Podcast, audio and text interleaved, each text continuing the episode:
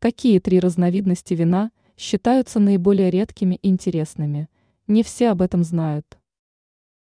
Популярность вина является очевидной, поскольку к данному алкогольному напитку весьма лояльно относятся даже сторонники правильного питания, поскольку его употребление допускается даже при соблюдении средиземноморской диеты.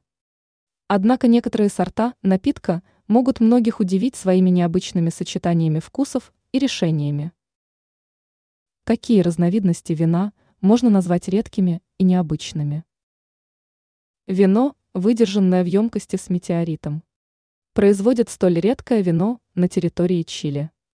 Примечательно, что для изготовления напитка используется самый настоящий метеорит, возраст которого превышает 4 миллиарда лет.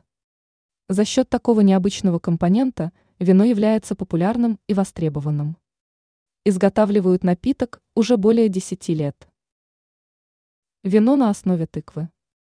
Столь интересный напиток можно встретить на территории США, однако из-за ограниченных объемов производства и скорости продажи его практически невозможно купить. Примечательно, что производитель использует только самостоятельно выращенные культуры. Не только тыква стала компонентом для вина. Напиток также изготавливают на основе сирени, абрикоса, крыжовника и других компонентов. Вино, приготовленное из лепестков розы.